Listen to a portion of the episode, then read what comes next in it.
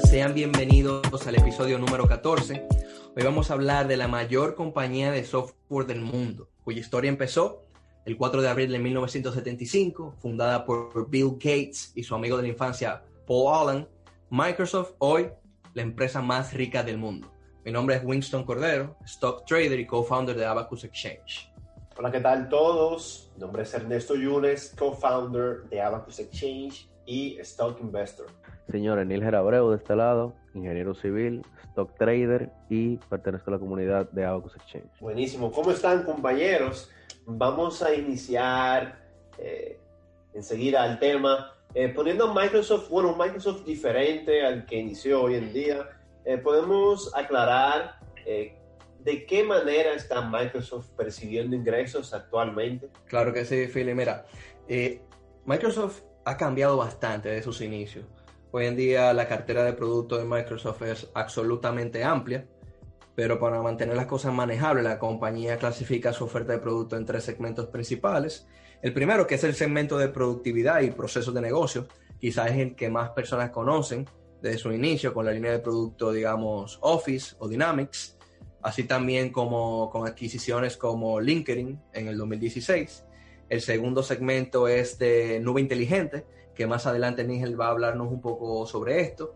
En este abarcan los productos que son de servidores, servidores en la nube y oferta de servicios empresariales para empresas, obviamente. Y el tercero, y finalmente, está el negocio de computación más personal de la compañía, que incluye a los más exitosos, como los ingresos por licencia de Windows y los ingresos relacionados con Xbox, así como los ingresos de su familia de productos Surface. Esas son las tres carteras de productos que tiene esta empresa. Eh, año tras año se han superado. Es importante decir que en el último reporte de, de, quarter, el de mayo 31, eh, pudimos observar que en los tres segmentos han crecido en más de un 8%, empezando por las computadoras personales, las ventas crecieron un 8%, la inteligencia en las nubes creció un 22% y la productividad y, negocios y procesos creció un 14%. Sin, duda alguna, Microsoft es una líder en, la industria de, cloud computing y ahí es que entra lo que es Azure. ¿Qué es Azure, Winston? Mira, Azure es una, es una parte de la empresa Microsoft que a mí me, me gusta muchísimo porque tiene bastante usos.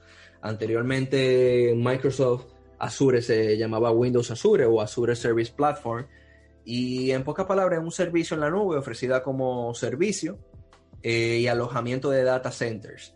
Microsoft Azure es una plataforma que en lo general tiene diferentes servicios para aplicaciones, desde servicios que alojan aplicaciones en algunos de los centros de, de procesamiento de datos que tiene Microsoft. Y es bien interesante porque día a día esta industria está creciendo. Hoy en día eh, Amazon tiene en, es la, que tiene el market share más grande, pero Microsoft año tras año ha ido creciendo y se estima que puede que la alcance. Inclusive, en una encuesta que se le hicieron a más de mil empleados de la industria tecnológica en los Estados Unidos, se determinó que la adopción que están teniendo los servicios de Microsoft sobre los de Amazon están superándolos en un 38%. ¿Qué quiere decir esto? Que año tras año está creciendo más el market share de, Microsoft, aunque el de Amazon es más grande, Microsoft se está adelantando y se está acercando al market share de, Amazon. Buenísimo, buenísimo. Sí, el de Amazon se llama Amazon Web Services, eh, correcto, ¿no? Sí. Sí, inclusive nosotros en Abacus eh, utilizamos los servicios de Amazon. Eh, para todo lo que tiene que ver con transacciones de software en nuestra plataforma.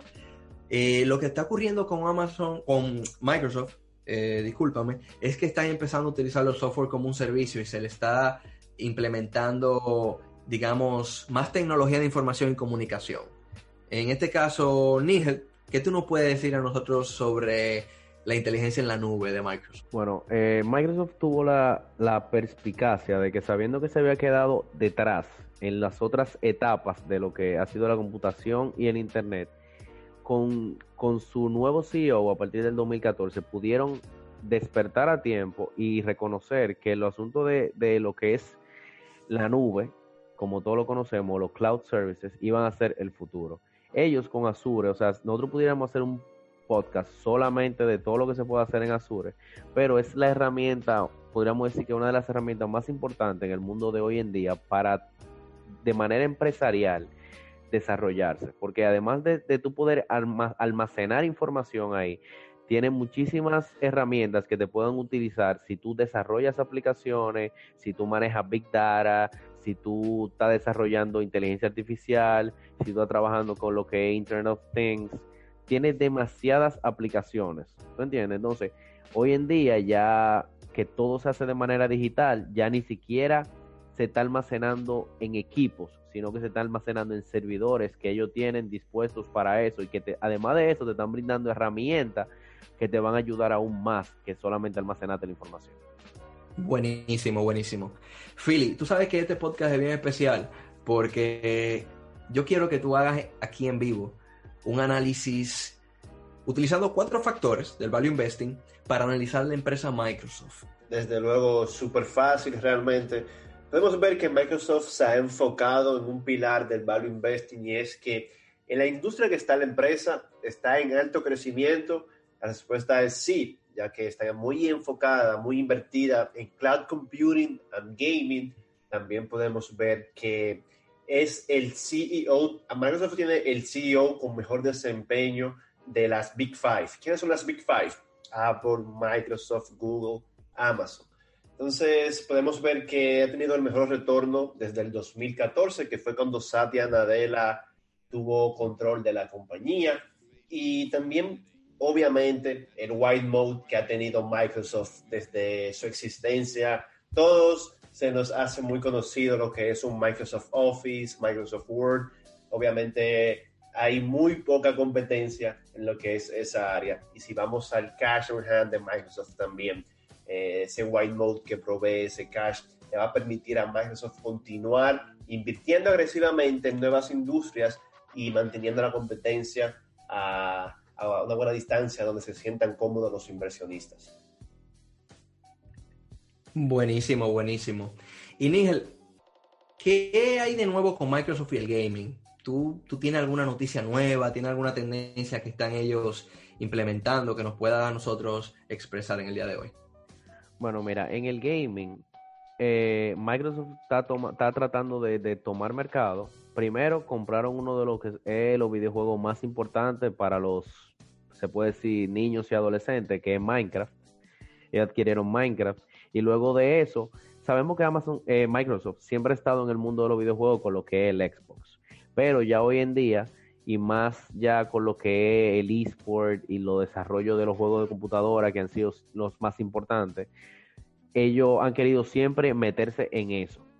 Entonces, ¿qué ellos hicieron últimamente? Así como ellos que desarrollaron lo que es el Office 365, en el 2011, que es el paquete completo donde tú tienes eh, Word, donde tú tienes Excel, donde tú tienes Access y, la otra, y las otras herramientas de ellos, ellos pasaron, ellos convirtieron eso en una, lo pasaron de tú comparar el paquete a tú suscribirte al paquete.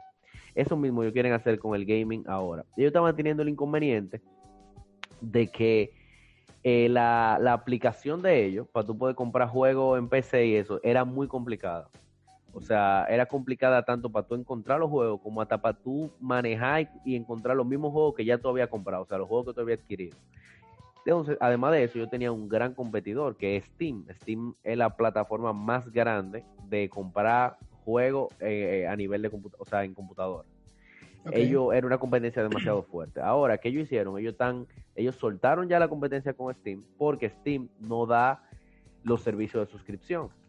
Microsoft se está pasando ahora lo que es servicio de suscripción, como lo está haciendo Google con Stadia, como lo está haciendo Apple también. Entonces, ellos simplemente ya ahora, por una suscripción, tú vas a poder jugar todos los juegos que ellos tengan en la aplicación, también mejorando que sea una aplicación mucho más user friendly y, o sea, mucho más eh, sencilla en general.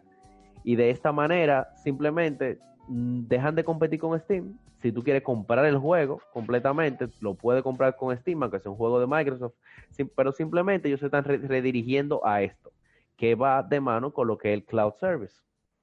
Entonces tú entiendes, por lo que tú me acabas de explicar, Níger, que Microsoft está haciendo una transición de ventas de producto a ofrecer un servicio.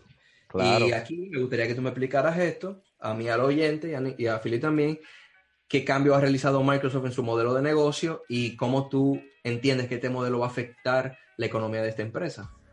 Mira, sencillamente, mira, el mundo completo, todas las grandes compañías se están pasando de dar, de vender productos a vender servicios, porque han visto que el hecho de tú vender un servicio, o sea, las personas son más, están más, eh, ¿cómo te digo?, volcadas a pagar una pequeña suscripción mensual por un producto amplio que simplemente dar una gran cantidad de dinero comprar un producto una sola vez.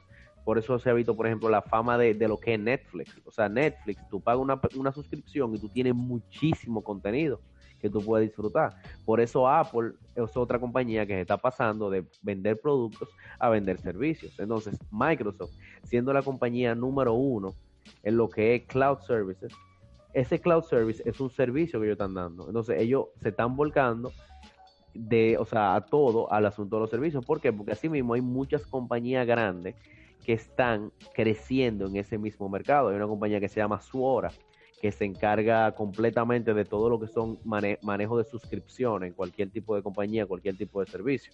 ¿Tú entiendes? Entonces, ese cambio es un cambio que no es solamente Microsoft que lo está haciendo, es un cambio general que está sucediendo. Cada vez van a surgir más suscripciones y más suscripciones de diferentes tipos de, aplicaciones y programas. Ok, ¿y cuáles podemos eh, nombrar aquí en vivo, ¿qué adquisiciones estratégicas ha estado realizando Microsoft los últimos años para posicionar, posicionarse como la mejor actualmente?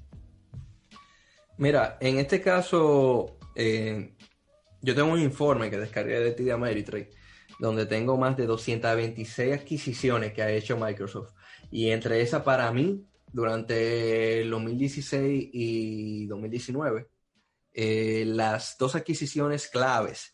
Entiendo que fue en el 2016 LinkedIn, ya que viene siendo el Facebook para profesionales y, inclusive luego de que Microsoft eh, compró esta empresa, eh, inclusive en la última conference call del CEO de Microsoft, Satya Nadella, este menciona que las soluciones de marketing de LinkedIn crecieron un 46%, los revenues crecieron un 27%, ya alcanzaron los 630 millones de miembros y el engagement hacia la plataforma y los profesionales ha aumentado considerablemente. Inclusive las personas ya están empezando a pagar más para poder encontrar mejores trabajos usando herramientas premium. Y tú sabes que analizando un poco el consumer, el consumer behavior, eh, he hablado con varias personas, me he dado cuenta inclusive que muchas personas me han agregado últimamente en LinkedIn.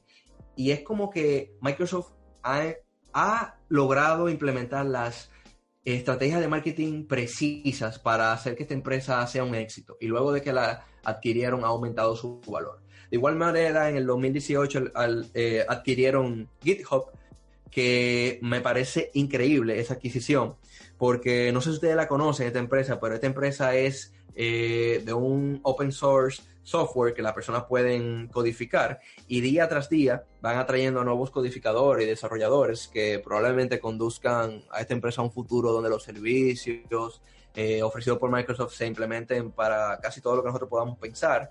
Para darle un ejemplo, esta, esta subsidiaria de esta empresa de Microsoft, GitHub, lo que se encarga es de que personas pueden ingresar al software pueden codificar su propio software licenciados bajo Microsoft. Es como cuando uno lanza en, el Apple Store, digamos, una aplicación, así mismo de GitHub, pero para aplicaciones de alto rendimiento, eh, de inteligencia, inteligencia artificial, Internet of Things y, cosas de este tipo.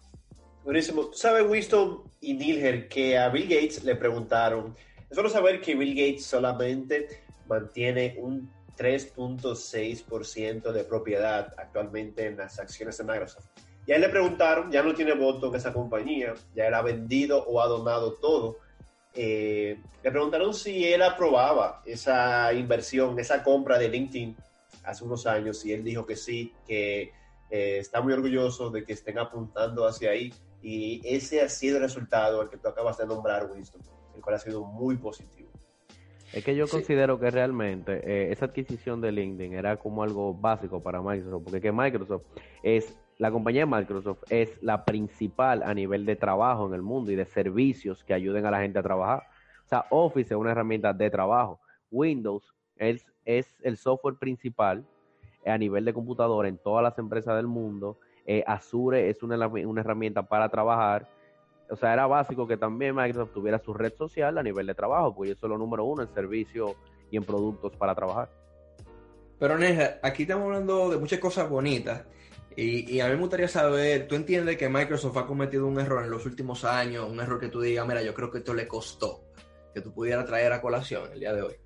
Claro, claro. Y es algo que no lo digo yo solamente, lo dijo el mismo Bill Gates y Microsoft.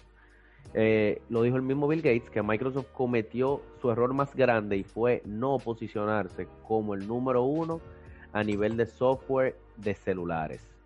Porque, si bien sabemos, Windows es el software número uno a nivel de computadoras. ¿Por qué no, si tú eres el desarrollador número uno a nivel de computadora en software, por qué no serlo el de celulares? Y dejar que Google se posicione con Android como el número uno. Eso no tiene ningún sentido. Sin embargo, ellos estaban pasando por problemas en ese momento en la empresa y él mismo admite que ellos no le dieron el calor suficiente, eh, la, o sea, no se, no se concentraron lo suficiente, no, no se centraron en eso, en posicionarse como el número uno. Y hoy en día, cuando vemos que los celulares son mucho más importantes a veces que la misma computadora para las personas, ellos debieron, o sea, Microsoft fue una empresa muchísimo más grande si en vez de Android nosotros utilizáramos un sistema operativo hecho por ellos, por lo menos de manera principal a nivel mundial. Buenísimo. Eh, ¿Y cuáles son las innovaciones más sorprendentes que ha hecho la compañía en sí? No solo adquisiciones, pero que de su propiedad, de su intelecto propio, ¿cuál podemos nombrar que podamos ver hoy en día? Mira, eh, a mi parecer, Microsoft está haciendo algo interesante. Eh, al igual que las cinco compañías más grandes del mundo de tecnología, está tratando de innovar en lo que son los coches autónomos, en el gaming y en el AI. En los coches autónomos, a mí me ha gustado principalmente que ha hecho partnership con empresas como Volkswagen y, Ford, integrando los servicios en la nube que ofrece Microsoft para conectarlo con los software de los vehículos. Y eso conectado con el 5G, creo que va a ser una innovación fabulosa. En el gaming industry, a mí algo que me encantó es el Project X Cloud, que es una tecnología revolucionaria que va a permitir a los suscriptores de Xbox Live jugar juegos de calidad de consola en sus celulares o tablets. Y lo van a lograr a través de, streamear los juegos desde la nube del Microsoft Azure, que es algo que a mí me gusta como Microsoft, en, pocas palabras, integra las nubes a, cada uno de los servicios y de las innovaciones que está logrando. Por último, a mí me gusta también cómo Microsoft está innovando en lo que es el AI, para, pero para, para management. O sea, está logrando crear inteligencia artificial para administrar las empresas de manera inteligente, que me parece innovador, ya que muchas empresas están, están innovando en lo que es el AI, digamos, para, para mejorar la productividad, para mejorar la distribución, la logística eh, o el marketing, pero Microsoft se está enfocando en las empresas. Creo que ese es su punto de, referencia.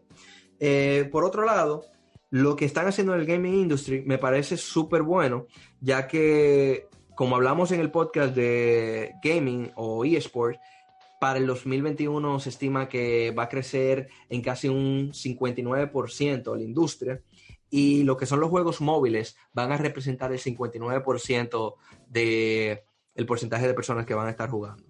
Entonces ellos están apostando a que no solamente van a tener los servicios de Xbox, eh, ya que vienen con una nueva, eh, un, nuevo hardware de Xbox en el 2020, un Xbox nuevo, pero también estaban apostando a streamear esos juegos directamente en los celulares. oigan, oigan esa estrategia que está haciendo Microsoft para poder adelantarse a, esa, a ese crecimiento en la industria de los juegos móviles. Pero para finalizar, Philly, me gustaría saber, ya hablando un poquito de la acción de, Microsoft, eh, cada vez que analizamos una empresa tecnológica al final del podcast, nos, nos encanta escucharte eh, hablando de la realidad de la acción al día. Eh, hoy es 26 de junio del 2019 y me gustaría saber, a largo plazo, ¿tú consideras agregar Microsoft a tu portafolio de inversión? Abacus tiene en su portafolio a largo plazo Microsoft y por qué? No, no tenemos Microsoft no ni de manera personal ni de manera enterprise. Y personalmente fue un error. Yo pensé que Microsoft iba a llegar a su tope cuando chocó 100 por acción y obviamente me equivoqué, está cotizando por encima de 133 ahora mismo y viene de un rally de seis días consecutivos ganando porcentajes. Entonces, sí, increíble, la número uno globalmente, muy alejada ya de Apple, alejada de Amazon, le lleva más de 40, 50 billones de dólares en market cap, pero yo entiendo que Microsoft... Eh, es una de las mejores empresas posicionadas para, el nuevo, para la nueva economía que va a entrar en vigencia los próximos 12, 24 meses. Tiene el cash para afrontar cualquier cambio, tiene más de 130 billones en cash, está posicionada con el eSports y con Azure para continuar creciendo.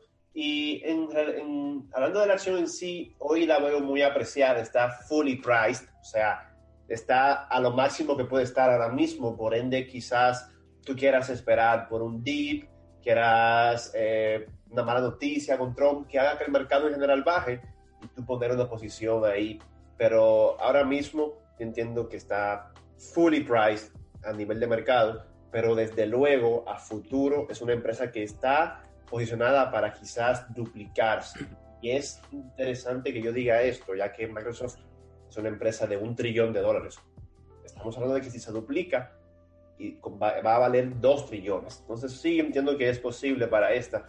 Eh, al igual que Amazon, son las dos que más entiendo que se pueden duplicar. Y yo personalmente estoy esperándola a 114, 110 por acción. Cualquier mala noticia con Trump puede enviarla nuevamente allá. Buenísimo, buenísimo. Bueno, ya escucharon que Microsoft es una excelente empresa a largo plazo. Eh, creemos que hay inversiones más interesantes que se pudieran hacer en la actualidad, eh, ya que Microsoft está a full price. Bueno, eh, Philip, muchísimas gracias por ese análisis. Ningel, muchísimas gracias por traer todos esos avances tecnológicos y hablando un poco sobre la inteligencia en la nube, entre otros de los negocios que tiene Microsoft. Y chicos, eso es todo por hoy. Nos vemos la próxima semana y muchísimas gracias por su atención. Hasta luego, pasen buenas noches.